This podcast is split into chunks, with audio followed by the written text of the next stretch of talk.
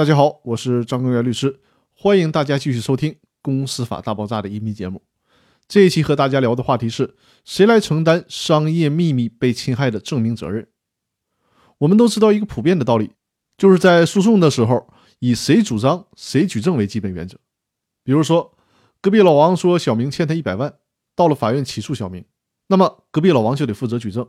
就得拿出证据去证明小明在什么时间向隔壁老王借了钱，一共借了多少钱，这是隔壁老王必须完成的举证责任，而不能让小明去证明他不欠隔壁老王钱。但是呢，在有些特殊的领域，法律也明确规定举证责任倒置，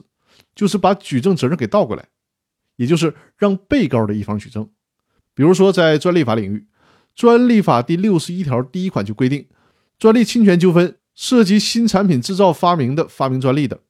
制造同样产品的单位或者个人，应当提供其产品制造方法不同于专利方法的证明。这就是典型的举证责任倒置，需要被告的一方，也就是涉嫌仿制人家产品的一方来举证，证明自己的产品不是抄袭人家的。但是在商业秘密侵权责任的案件当中，并没有明确的法律规定举证责任倒置。所以说，就要求被侵害的公司去举证证明股东利用知情权泄露了商业秘密，并且损害了自己的利益。那其实公司一方的举证难度是非常大的。最高人民法院关于审理不正当竞争民事案件应用法律若干问题的解释第十四条里规定，当事人指称他人侵犯其商业秘密的。应当对其拥有的商业秘密符合法定条件，对方当事人的信息与其商业秘密相同或者实质相同，以及对方当事人采取不正当手段的事实负举证责任。其中，商业秘密符合法定条件的证据包括商业秘密的载体、具体内容、商业价值和对该项商业秘密所采取的具体保密措施等。由此可见呐，最高人民法院的司法解释也是把举证的责任落给了原告一方。但坦率的讲，要想证明公司的商业秘密被侵害，以及被谁侵害的，造成了多少的损失，这个举证责任是非常困难的。在司法实践当中，为了公平合理的分配双方当事人的举证责任，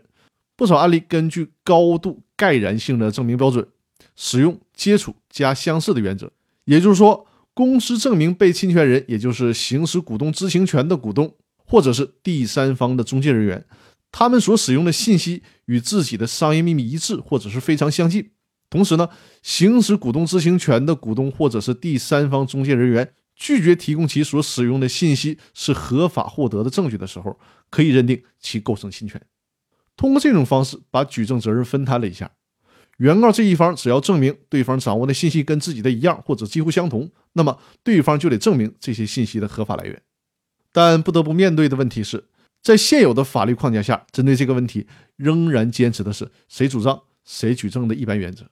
而商业秘密侵权案件事实又通常是比较复杂，认定难度比较大。所以说，在审理类似案件的时候，最高法院倡导可以根据案件的具体事实、诉讼阶段对证据的提交和说明义务酌情的进行合理分配。